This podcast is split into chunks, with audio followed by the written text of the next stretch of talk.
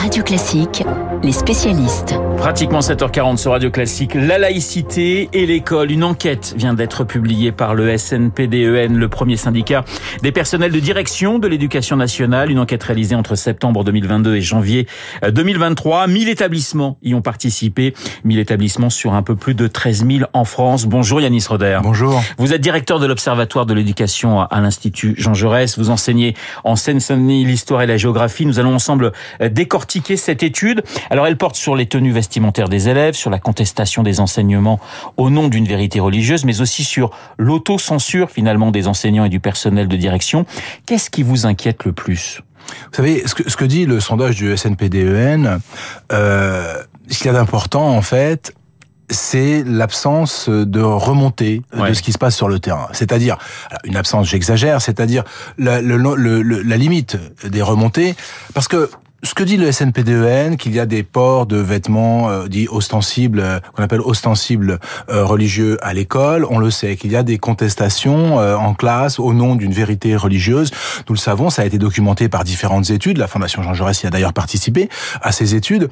Mais ce qu'il y a de nouveau et ce qui est très important dans l'étude que fait le SNPDEN, c'est qu'il nous informe sur le fait que bah, un nombre conséquent de chefs d'établissement ne remontent pas les incidents. Ça veut dire quoi?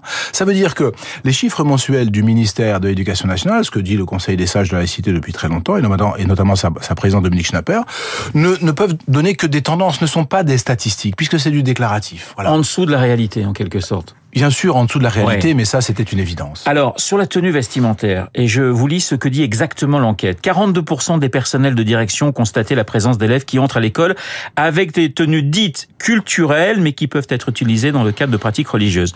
Alors, on pense au camis, on pense à la baya. Parler de tenue culturelle, Yanis, est-ce que c'est pas déjà une défaite quelque part? Bah évidemment. Vous savez, euh, l'école de la République. C'est parce que c'est le, pardonnez-moi, hein, c'est le vocabulaire employé par les salafistes et les frères musulmans hein, sur cette. Mais bien sûr. sur cette offensive depuis Mais bien sûr, mois. et d'ailleurs vous avez raison de le souligner, parce que euh, cette, cet élément de langage, parce qu'on peut considérer que c'est un élément de langage, vous le retrouvez chez les jeunes, euh, que vous soyez à Lille, à Grenoble ou à Toulouse. Ouais. Euh, donc c'est bien qu'il y a derrière quelque chose, une offensive, euh, à travers notamment les réseaux sociaux, mais pas uniquement les réseaux sociaux, de d'entrepreneurs identitaires, d'entrepreneurs religieux ou politico-religieux, c'est une évidence. Et que des jeunes euh, nous expliquent qu'il s'agit de tenues culturelles, euh, Bien sûr que c'est déjà une entrave finalement à ce que veut faire l'école de la République, qui veut construire du commun et non pas séparer. Imaginez que on vienne avec des coiffes bigoudaines ou, ou qu'on vienne en, en sabot parce qu'on est de, originaire de telle ou telle région. Qu'est-ce que ça veut dire? C'est plus l'école de la République, ça. Ouais. L'école de la République, c'est construire du commun.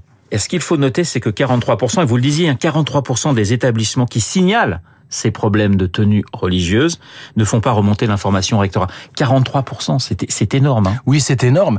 Et, et, en même temps, euh, pour avoir discuté avec les chefs d'établissement, c'est aussi compréhensible dans le ressenti qu'ils ont. Qu'ils ouais. ont hein. C'est-à-dire que, d'abord, comme beaucoup de profs qui ne font pas remonter les incidents dans les classes, ils gèrent eux-mêmes en interne. Et une fois que c'est géré, vous savez, euh, faire remonter ensuite, ça prend du temps et ils sont débordés de travail. Ça, c'est la première chose. La deuxième chose, c'est que on a toujours peur dans l'éducation nationale, et ça c'est quelque chose contre lequel il faudra absolument combattre, euh, on a toujours peur de bah, d'être jugé euh, par rapport aux faits euh, que l'on va dénoncer.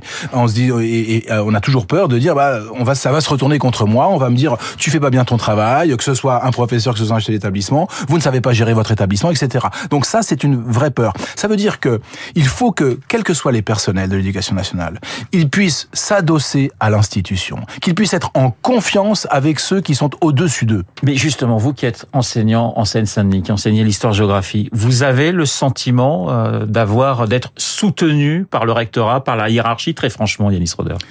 Alors, c'est difficile de répondre à, à, votre question. Personnellement, euh, moi, je me sens plutôt soutenu par ma hiérarchie, mais il peut arriver. Vous savez, c'est très variable en réalité. C'est variable d'un établissement à l'autre. C'est variable aussi d'une personnalité à une autre personnalité. Si on parle de directeur académique ou de, ou de recteur, donc c'est très variable. Je, je, ne saurais pas. Euh, moi, en ce qui me concerne, je n'ai pas de, de, de, questions sur ce sur ce sujet-là. Mais, euh, mais est-ce que vous avez le sentiment qu'on met le paquet sur la laïcité, qui est quand même, je dirais, la, la première des valeurs à l'école?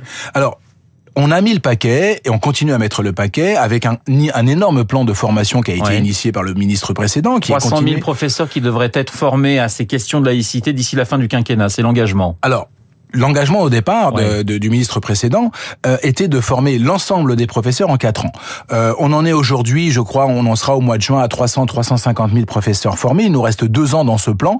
Il en reste donc 500 000 à former. Il faut espérer que ce plan euh, continue à se déployer. Mais vous savez, je crois que la formation ne fait pas tout.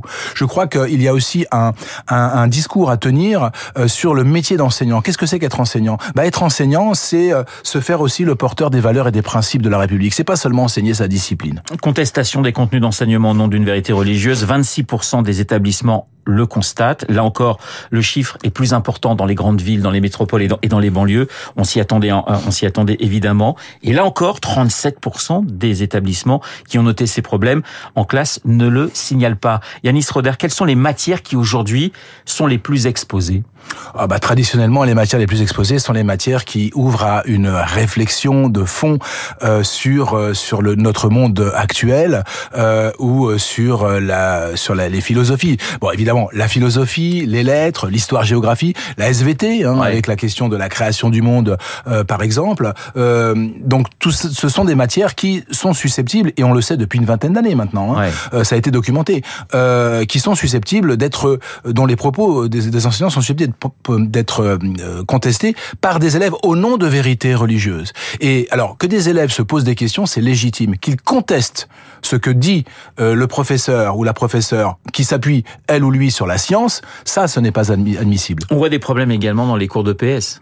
Bien sûr, on a des problèmes dans les cours de PS depuis un moment déjà, avec des stratégies d'évitement et notamment d'évitement de la piscine. Le Conseil des sages de la laïcité a, a, a fait un rapport à la demande de, à la demande du ministre Jean-Michel Blanquer et, et, euh, et, de Marlène Schiappa il y, a, il y a un an et demi maintenant, où on montrait effectivement qu'il y avait des stratégies d'évitement très importantes et nous, euh, le Conseil des sages, dont je fais partie, euh, avait des recommandations pour essayer d'éviter ces évitements. Dernière question, il nous reste malheureusement que quelques secondes. Ça signifie que vous avez le sentiment que un certain nombre d'islamistes sont à l'offensive sur l'école de la République depuis plusieurs mois Oh oui, très clairement. Euh, c'est, ces jeunes euh, qui sont en recherche identitaire, qui sont en qui sont adolescents, qui se posent des questions, et c'est légitime de se poser des questions, sont parfois instrumentalisés par des, euh, des ce que j'ai appelé des entrepreneurs identitaires. En réalité, des, euh, des, des, salafistes ou, des, ou des fréristes, comme vous l'avez dit, euh, qui derrière essayent de casser l'école de la République et surtout de s'attaquer à cette loi de 2004 qui empêche, si vous voulez, l'emprise permanente, la pression permanente sur les élèves. Merci Yanis Ronder d'avoir répondu à mes questions. Je rappelle que vous êtes directeur de l'Observatoire de l'éducation à l'Institut Jean Jaurès, professeur d'histoire en Seine-Saint-Denis. Dans un instant, le journal imprévisible de Marc Bourreau. Coupole et immortel au programme ce matin. Pourquoi? Eh bien, réponse dans deux minutes.